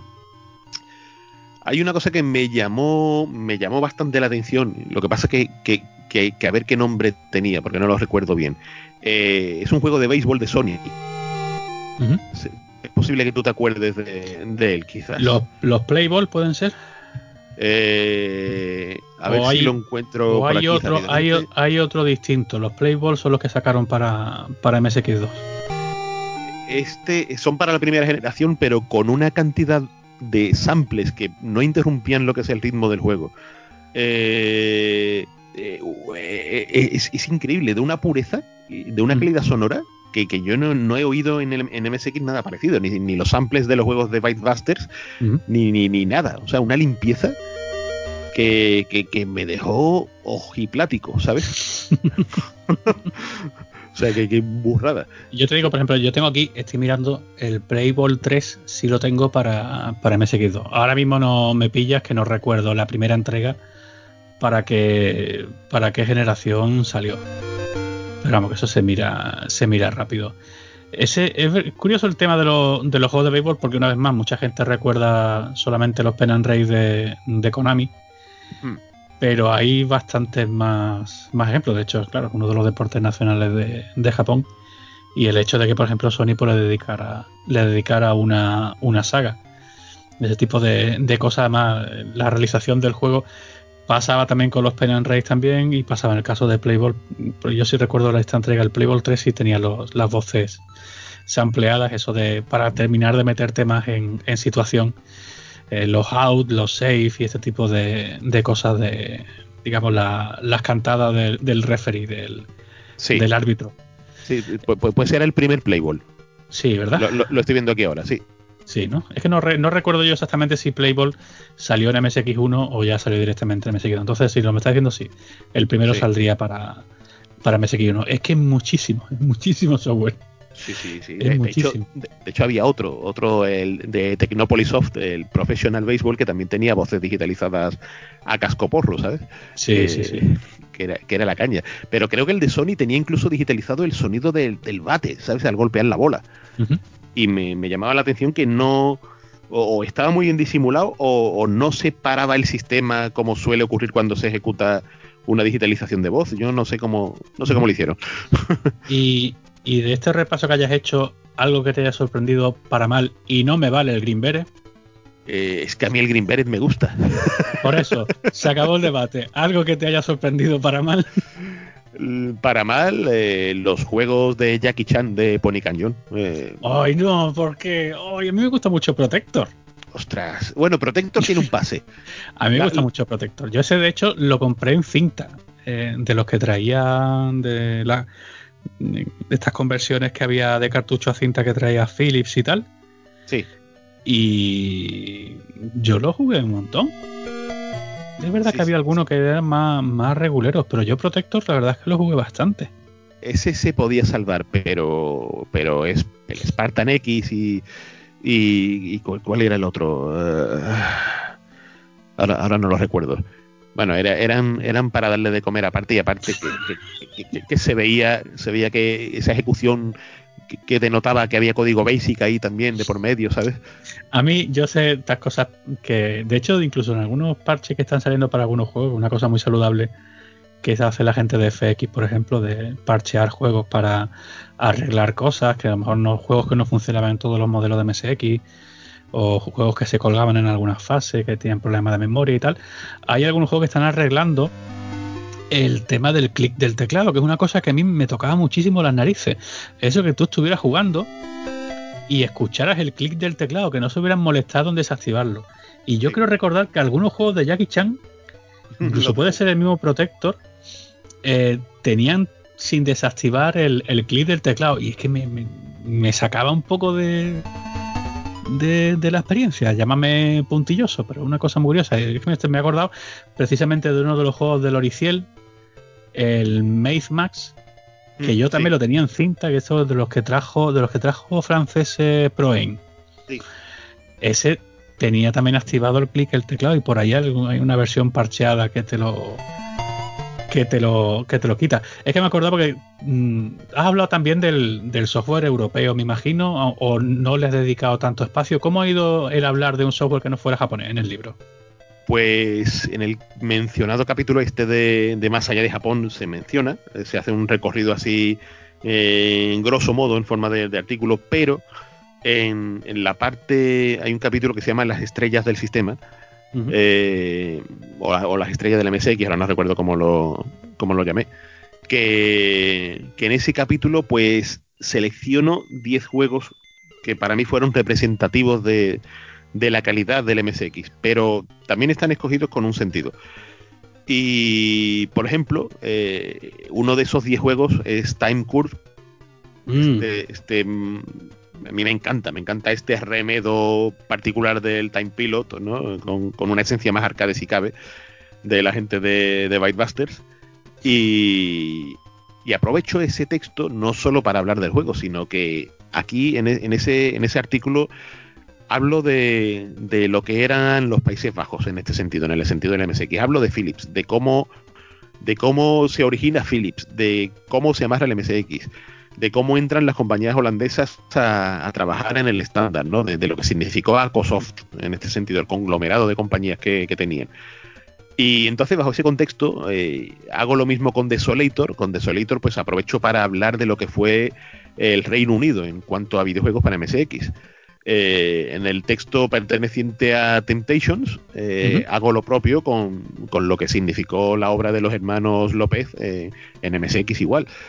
Eh, y así voy desarrollando, eh, con la excusa de hablar de un juego, desarrollo un poco más la historia y el trasfondo del MSX. En, el caso de, del software eh, inglés, es verdad que tenemos casos curiosos de, de, juegos, no que no estén nada mal, sino que incluso siendo conversiones están bastante bien. Mm. Y yo creo que es verdad que, no sé si es por tema patrio o lo que sea, pero yo creo que la gente se queja mucho más de las conversiones de Dynamic y de Topo, por ejemplo, y de Draw, por supuesto, que de las conversiones que hacía Gremlin. No sé si, si es una percepción mía. La gente, cuando habla de los juegos de Gremlin, habla de los juegos de Gremlin de MSX con bastante cariño. No, o igual, ya te digo, igual una percepción mía que no, no veo que se le achaque tanto el ser una conversión. No sé si por venir de Inglaterra la gente lo tiene asumido o es que estaban realmente bien hechas las conversiones. Yo creo que, por, un lado, eh, es lo, que dices, las conversiones estaban bastante bien realizadas. Que, de hecho el encargado de hacer todas esas conversiones era la misma persona que firmó el Valkyrie y el Desolator, eh, el señor Colin Dooley. Que además creo que lo han eh, entrevistado hace poco, ¿no? En sí, he, visto que está, está, en YouTube la entrevista, ¿no? Y el tío el tío lleva viviendo en España como 30 años y habla perfectamente español, ¿sabes? Qué guay, estupendo. Nada más que eh, eh, me parece, vamos, el, hecho de haberle rescatado para la entrevista, que me parece, vamos, de estas cosas súper felices del movimiento retro. Perdona. Sí, sí, sí, es una maravilla. Y saber de primera mano que tiene mejor acento que yo el tío, eh, pues. bueno, mejor acento que tú que yo es fácil de conseguir. mejor dicción, y mejor dicción también. pues también yo añadiría con lo de Gremlin que, que fueron juegos hasta cierto punto tempranos en el sistema, ¿no? Y con esas ediciones también grandiosas que tenía Herbe por aquella época, esos estuches grandes y todo eso, y quieras que no impactaba, ¿no?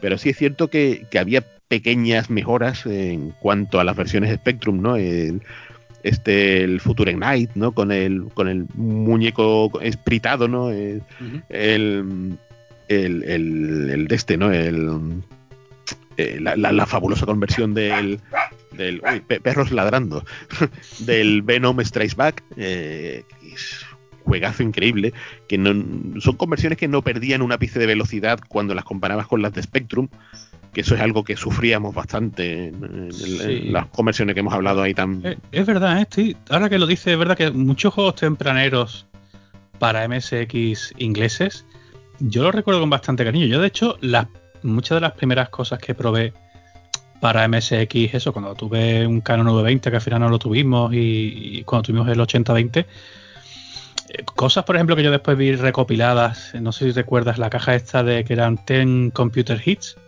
porque estaba el Time Bandits, estaba Máxima, el Eddie, Eddie Jam creo que se llamaba.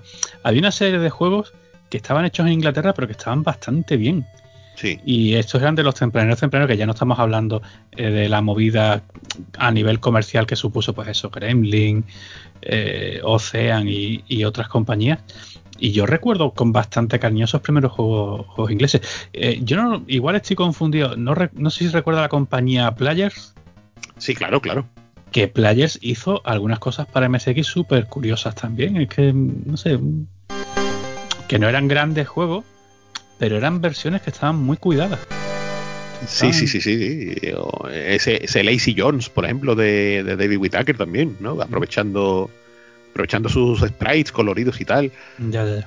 Eh, yo creo que, al principio, evidentemente, con la entrada de, del MSX eh, en el Reino Unido, ¿no? Su tímida entrada, pues sí se llegó a considerar como un sistema que tenía que tratarse de forma propia. Y, y de hecho, de hecho, lo que sí se da cuenta uno que aquellas conversiones que recibimos más o menos de Spectrum, ¿no? hechas en Inglaterra, no se hacían de la manera eh, como se hacían en España. O sea, eh, de venga, el código directo convertido ahí y tirar para adelante, ¿no? Sino que realmente el código se adaptaba. Lo que pasa que sí, se empleaba el, el set gráfico, era lo más cómodo, tal cual pero, pero sí había, había un respeto, ¿no? Por así decirlo. Era gente más seria la que, la que se encargaba del percal. pero luego curioso, ¿no? Es como. Eh, es como nos decía. Esto nos lo decía Brioso, David Brioso, del, Capitán Sevilla. Que, que, él lamenta el no haberle dado el mimo necesario a la versión que, fue la más vendida. ¿Sabes? Que fue la de es que tiene narices, ¿eh? Yo no lo supe hasta que ya se se, volvió a hablar al cabo de tantos años para el tema del documental del juego. No sabía yo que la versión más vendida del juego había sido la de la de MSX, tío. A, nosotros, para nosotros fue un descubrimiento total, ¿no? Y, no solo eso, sino que, el motivo por el que Paco Pastor eh, se, empeñó en el tema este de las conversiones de estos juegos de, Ocean y tal, y hasta el punto de, que, el, tío bajaba al sur y los visitaba en su casa directamente para ver cómo iba el panorama y tal. Eh, porque resulta que a veces estos juegos, o sea, y estamos hablando de Robocop, estamos hablando de, de, Renegade 3, ¿no? De estos juegos podían llegar a vender más en MSX que en las otras versiones. Yo creo que los cogíamos con tantas ganas, Spidey. Y, ojo, que yo Robocop mm, lo recuerdo con mucho cariño, ¿eh? Y yo lo disfruté muchísimo en, su día. Aparte, madre mía, qué musicones tiene el juego. el señor Jonathan Dunn. Y, y, yo, Robocop es que es de mis juegos favoritos de, de MSX1, ¿eh? Sí. Y yo creo que quizá también porque los cogíamos con cuentagotas porque Ocean no sacaba todas las cosas en MSX ni mucho menos. Mm. Que cuando las sacaba las cogíamos con unas ganas. que nos la quitaban de las manos. Y es verdad, ¿eh? yo no sé si si se hubieran, evidentemente no era un tema de, no estaba en la mano de ellos, porque al final las conversiones, según lo que vosotros contáis en Génesis, las conversiones que se hacían para Inglaterra estaban en las manos de muy pocas personas y que estarían hasta arriba de, de, trabajo. Pero tú imagínate, caso hipotético, los famosos Easy, que ciertas conversiones se hubieran, se hubieran hecho, es decir, que ciertos juegos se hubieran hecho por lo menos con el nivel que se convirtieron esos juegos, que bueno, por lo menos lo hubiéramos podido tener, que el, el eterno argumento de hay que ver la porquería de conversiones, sí, pero por lo menos ciertas conversiones que podemos disfrutar son la forma de jugar a esos juegos en MSX. Si no hubieran estado, no las hubiéramos tenido de igual, de igual forma. Yo, yo, es que creo que esto sería una cuestión a indagar seguramente, pero yo creo que, por ejemplo, una compañía como, como Ocean directamente... Que, creo que, que, la época en la que paró ya directamente de versionar allí en el Reino Unido para MSX, quizás fue ya después de haber sacado el Taipan o el Match Day 2. Creo que esa fue la época en la que ya, ya hubo un parón. Sí. Y, si te das cuenta, por ejemplo, Taipan, si la memoria no me falla, creo que también hacía uso de sprites a la hora de colocar los personajes y tal, ¿no? Que, eran azulones así enteros, pero creo que eran sprites. Y, yo creo que, que, fue eso, que la viabilidad comercial en Inglaterra de estos juegos, pues era la que era al final. El MSX en, en el Reino Unido, pues terminó cediendo el paso, al igual que muchos otros ordenadores en el Reino Unido, que no debemos Claro, claro, que no, es, el único caso. Exactamente, exactamente. Incluso ordenadores, que se habla siempre de que eh, Spectrum y Amstrad, por ser ingleses, que eran muy propios, pero bueno, y ese BBC Micro y todo eso que, eran productos al fin y al cabo ingleses, eh, mordieron el polvo también. Que, que tenían, eh, que evidentemente entiendo que las conversiones se empezarán a hacer a España en España porque estaban pensadas para el mercado español, no para el mercado, inglés. Y fíjate, ahora que está diciendo lo de las máquinas que no, que pensamos que deberían, que deberían triunfar en, Inglaterra.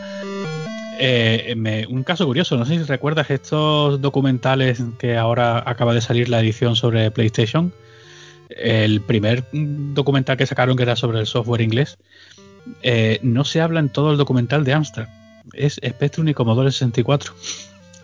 Es una cosa curiosísima para hablar del desarrollo de software británico, además eh, de primera mano y, con testimonio de los creadores de, aquella época y de los primeros distribuidores, del paso del mail order a la distribución en tiendas y tal, mm. y toda la creación de esa industria que conocimos. No se hace mención en, todo el documental al Astra. Es solamente hablando de Spectrum y Commodore 64, una cosa curiosísima. Qué raro. Sí, sí, una cosa. Y aquí, sin embargo, pues en Astra lo estamos citando cada, cada dos por tres en los artículos y, en las cosas. Bueno, en fin. Que oh. eh, es, anecdótico. Em, siguiendo con el, con el libro. Mm, ya hemos hablado más o menos de, un poco de la estructura, de que has hablas un poco de la historia del sistema a propósito o aprovechando que habla de las que habla de, la, de las compañías. Eh, mm. claro, tú te has centrado en la época comercial. Sí. Eh, porque tú entiendes que el libro está dirigido a quién. El libro, eh, evidentemente, está dirigido a todos los que vivimos esa época. eso sin duda, porque yo creo que, el tener en sus manos una recopilación de, del software, ¿no? Del software, vamos a decir, más importante que salió en el sistema, más representativo, que son los cartuchos japoneses, eh, creo que era el, objetivo a buscar ¿no? para esos viejos usuarios. Pero también va dirigido hacia estas nuevas generaciones que de alguna manera quieren conocer esos primeros pasos de, la industria japonesa del videojuego a nivel, a nivel doméstico, ¿sabes? Eh, por consiguiente, y aparte de, de lo que ya dijimos del espacio, el tema de tocar material nuevo realizado para MSX, eh, se menciona muy levemente, se dan, de hecho, pertinentes agradecimientos a muchas de las personas que mantienen viva esa llama todavía, que, eso es una maravilla. Sí, sí, sí. Eso es impagable. Lo que pasa es que yo creo que, por un lado, bueno, tenemos el, material precisamente ahora también publicado por Dolmen de la enciclopedia Homebrew. Eh, de, la gente del amigo Atila Merino. y, claro, eh, el hecho de que se editasen ahora mismo también estos dos libros hacía que fuese hasta cierto punto compatible eh, con el hecho de no mencionar el material homebrew en, en, MSX primera generación. De ahí el enfoque particular. Claro, ¿y tú ves accesible también este libro a quien no conozca el MSX o a quien lo conozca muy de oídas o a nivel muy superficial? Sí, sí, sí. De hecho, eh, el tono que, he, adoptado, tanto, tanto cuando hice eh, Atari Video Computer System, la historia de Atari, como este libro de MSX, es un tono eh, que, pretende eso, pretende centrarse en, los usuarios, sí, evidentemente, porque se van a encontrar con temas muy familiares, pero, pero muy en personas que, a las que les resulte totalmente ajeno el sistema MSX. Eh, esto por un lado mi, pareja Guadalupe me, ayudó bastante cuando me leía en, libros anteriores o leía artículos míos que es que es verdad lo que dicen de que son farragosos tus textos es que mira no es lo mismo que te lo diga no sé quién a que te lo diga tu pareja ¿eh? todo, todo hay que decirlo Exactamente, exactamente. Y, y, decir, hey, estoy leyendo esto y yo que no he tocado este ordenador o este sistema y no me entero de nada. Entonces, para mí eso fue relevante, ¿no? Y ella, por ejemplo, se lo ha pasado maravillosamente leyendo el de Atari, a pesar de no haber tocado en su vida una videoconsola de aquella época. y, creo que, ese camino eh, que he tomado, el que sea un libro familiar para el usuario experimentado y, sean unos pasos idóneos para el neófito absoluto, eh, e-, ese, ese, es el enfoque que, he procurado darle, me, me esforzado bastante en que tenga ese, ese camino. Em, ¿Va a haber una segunda generación? Eh, ¿Tú dirás? no, a mí no me pongan un compromiso aquí delante de, la audiencia de los tres o cuatro gatos que escuchen rigor y criterio porque no plan. No, en serio, ¿va a haber una segunda generación? debería haberla. Debería haberla. Eh, mi problema con la segunda generación eh, de MSX es que yo no me considero digno de abordarla, de abordar ese libro.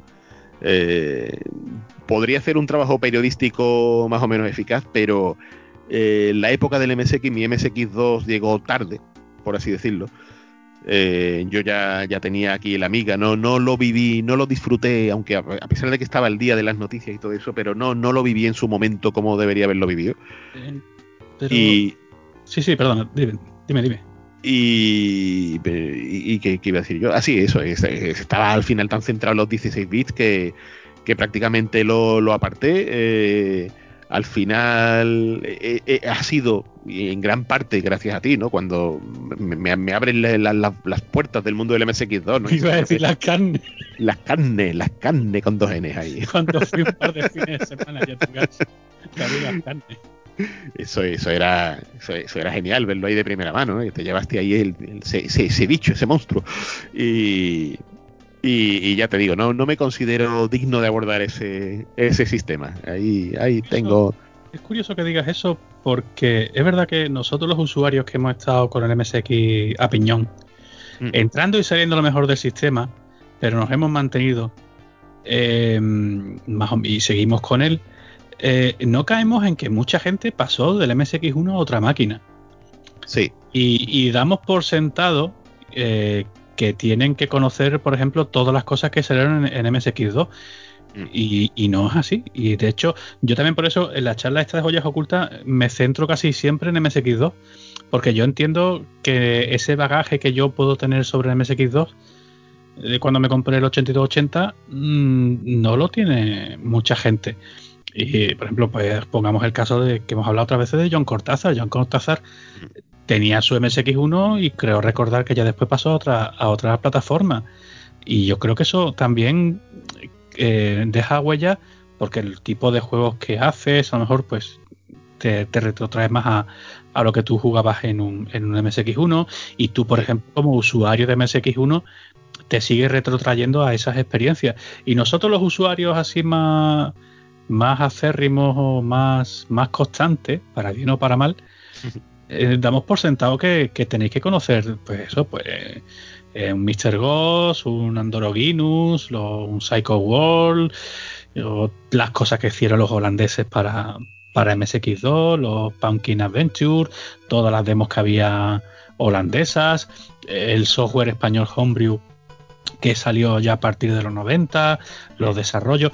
Y es curioso que es verdad que no ese tipo de, de cosas nos toca hacer un poco de didáctica a los usuarios para, para contarnos. Y yo creo que también es el, es el siguiente caballo de batalla. El primer caballo de batalla es hacer accesible el MSX en general y decir, mira, esto es una plataforma que tiene mucho software, no solamente juegos, muchas utilidades, no solamente Konami, puedes, puedes disfrutarla a fondo, la puedes utilizar además como está pasando ahora con gente que se está iniciando la programación y la está usando de, de mesa de experimentación y están saliendo cosas muy chulas. Están saliendo cosas muy buenas por parte de usuarios que no han tocado un MSX hasta ahora. Y eso me parece súper súper positivo. Y el siguiente paso, a lo mejor, en esta didáctica, en esta pedagogía del MSX es el. Yo creo que es el MSX2. Y por eso te lo, te lo pregunto, que es que no, no todo el mundo es consciente. Y también es verdad que somos muy pesados los usuarios de MSX. Y creamos tantas expectativas con el MSX2 que ya conocemos casos de, pero si esto no es para tanto, pero si esto es una mierda. No, no, una mierda, ni tampoco una Neo Geo. Pero es verdad que todo, que no sé, que ese puntito de, descubrimiento y de análisis de lo que supuso el MSX2, porque el 2 Plus y el Turbo R tuvieron el recorrido que, tuvieron, mm. Yo sí te animaría a que lo hicieras, Spidey. habría, que hacer un ejercicio de, investigación largo, ¿sabes? Al fin y al cabo, ya te digo, para mí hablar de MSX de, de la primera generación era estar en, en, una zona de confort bastante plena, ¿sabes? Esto iba a ser eh, meterme en, en un, no, no, digo en un berenjenal de AUPA, porque al fin y al cabo sí, ya te digo, en gran medida gracias a ti he podido saborear bastantes cosas de MSX2, que tus aportaciones, las, de, las del amigo Jaime, han sido oro puro en este sentido. Y, de hecho, ya te digo, tengo aquí eh, el F9S con, la carnívore montado. Que ah, está esto, sí, señor. Sí, esto es a, pleno rendimiento, cada vez que puedo. No, y, además que merece mucha pena. Que era una de las preguntas con las que quiero ir, ir cerrando este, este ratito. Más o menos lo hemos ido adelantando. Y aunque una vez más tú te has centrado en, en la primera etapa del MSX, tu opinión personal de por qué el sistema sigue siendo tan, tan longevo, con los altibajos que ha tenido, pero yo creo que ahora mismo goza de bastante buena salud, que podría ser mejor, pero incluso comparando con otros sistemas goza de, bastante buena salud. Eh, ¿Por qué crees que es tan, tan longevo el, MSX? Yo creo que nos dio tanta vida en su momento. Eh, para mí, ya te digo, no, yo no, no es que fuese un niño que, tuviese especialmente problemas sociales ni nada por el estilo, pero sí, es que tú, sabes, muchas veces se relaciona el, concepto del friki usuario de ordenadores con, niños retraídos y tal, ¿no? Yo, el aislado social y tal, sí, sí. E, exactamente, exactamente. Y para yo concedo totalmente el hecho de que un ordenador con un, universo de videojuegos como, podía ser el MSX, en este caso, eh, era una, salvación muchas veces, era, era encontrarte en un lugar maravilloso en el que, en el que todo era luz y color. Y, lo comprendo perfectamente, porque de hecho, a pesar de, que de lo que he dicho, para mí también lo era, ¿no? En más de un sentido. Y, yo creo que, que, fue capaz de generar esa pasión, ¿no? Ese, ese sentimiento ¿no? de, estar totalmente atado al estándar MSX, ¿no? Esa, esa hermandad casi, vamos a decirlo así. Eh, eh, por otro lado, el vernos, esa sensación también de vernos desamparados por, los medios, eso nos dolió mucho, ¿no? La, la desgracia une, ¿eh? Sí, exactamente, es que no se podría decir mejor. Eh, es que te dolía ver una reseña de Nemesis 2 y ver un 7 bueno de gráficos, ¿sabes? Eh, ¿en serio? o sea, eran, ofensas a nivel personal, ¿no? Eh, dolía, dolía, dolía bastante, ¿no? Y, todo eso, pues, hace que, quieras casi más a tu máquina, ¿no? Y, todo perdura. Eh, si ya eso le, unes el todopoderoso catálogo que tiene, que, es, un catálogo y, de esto me he dado cuenta descubriendo joyas que yo no conocía en, en estos más de 500 juegos reseñados eh, yo creo que, da para, para, más de una vida entera el, disfrutar de, todo lo que tiene que ofrecer un MSX, en este caso un MSX de primera generación, y ya súmale lo que, lo que conllevaba el, el continuar con las siguientes generaciones. ¿sabes? Eh, Spidey, eh, hemos abierto con una pregunta de Cal, vamos a cerrar con una pregunta de Cal. ¿Qué quieres ser de mayor? ¿Qué quiero ser de mayor, tío? Quiero, quiero, quiero, algún día me gustaría desarrollar directamente algo para MSX. Ole, eh, eh, eso, eso me gustaría. Mi mayor logro por el momento, tocando el sistema, ya te digo, en, mis tiempos, pues sí, hacía mis cosas en Basic, me, llegué a meter un poco en código máquina, pero nada, nada, estas cosas que no le enseñas a nadie, ¿sabes? Pero ahora mismo lo que más me, hace palpitar un poco así es el haber hecho las musiquillas de, un par de juegos que van a asomarse ahí para el MSXVR, que, que oye, eso me, colma, ¿no? De, felicidad. Pero. Eso te, iba, eso te iba a preguntar, se me ha pasado antes. Eh, comenta las músicas que has hecho para, para juegos que van a aparecer para, para MSXVR, que es la, la nueva generación que está preparando Alberto de Hoyo, que a los usuarios MSX nos tiene ilusionadísimos. pues sí, pues sí. La verdad que, ilusiona bastante porque promete, promete bastante en cuanto a posibilidades. Y nada, el bueno de Alberto se puso en contacto conmigo para, ver si les hacía las musiquillas de un par de juegos. Eh, en primer lugar, Operation Pig, que es un juego fantástico, ¿no? Lo tengo aquí en la, en la Nintendo Switch y, es un juego de un agente especial que debe proteger a un cerdo, en una mecánica así un poco eh, que mezcla los disparos con el concepto de limpiar la pantalla de enemigos a los Snow Bros. muy tal. Y, hice la música, hice una música chiptune que, que es en esencia la mecánica que he utilizado para hacer también la, la banda sonora de Sky Jaguar 2, esa segunda parte del clásico de Konami eh, que, además es otra de mis grandes pasiones, hacer músicas para matamarcianos. Eso, eso me encanta. Y el trabajar con el, en este caso con el chip de sonido, el IM2151, que los aficionados al sector recreativo seguramente sabrán de, este chip que lo llegó a utilizar Sega, Konami y muchas otras empresas. Y que es una, un poco así como una evolución del FM de Mega Drive, por decirlo así. Y, nada, ha sido componer las melodías de todas y cada una de las fases de estos dos juegos, de Operation Pig y Sky Jaguar 2. Y maravillado, eh, deseando, deseando que salgan esos cartuchitos ahí.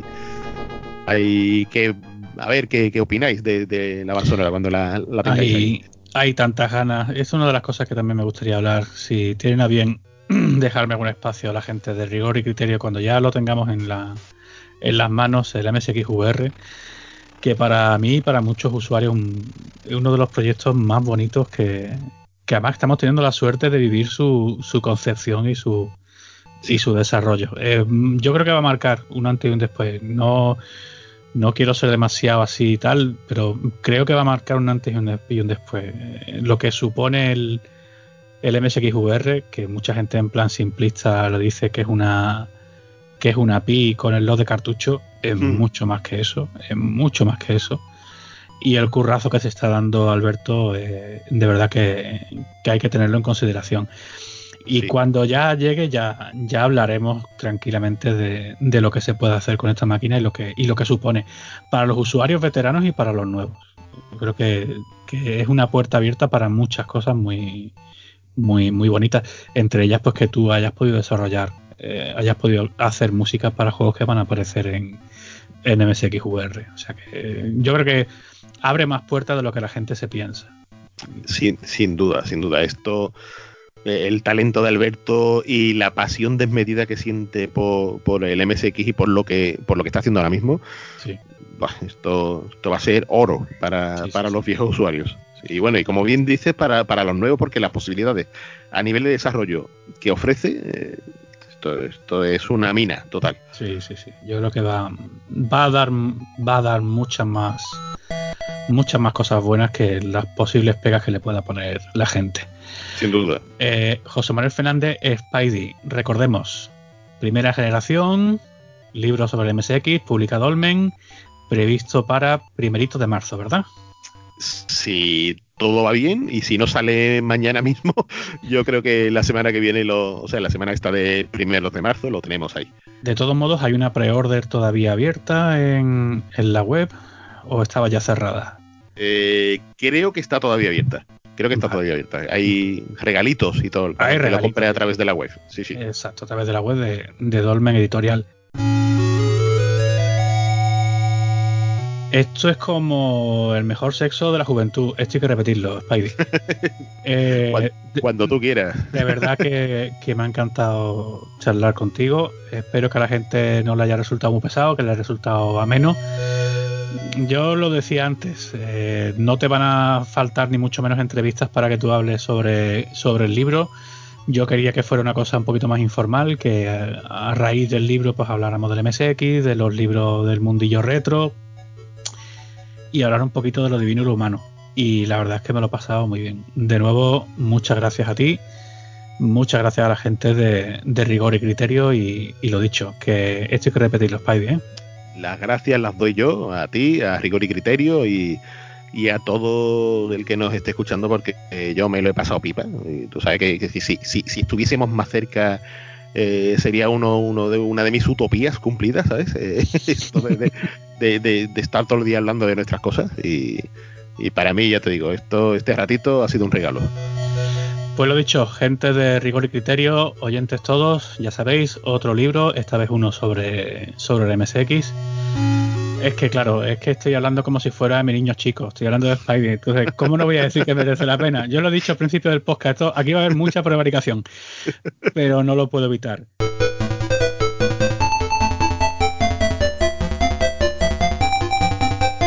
Eh, como veo que esto hay que repetirlo, os emplazo a, a alguna cita que hagamos más pronto que tarde. Así que hasta pronto. Adiós. Adiós.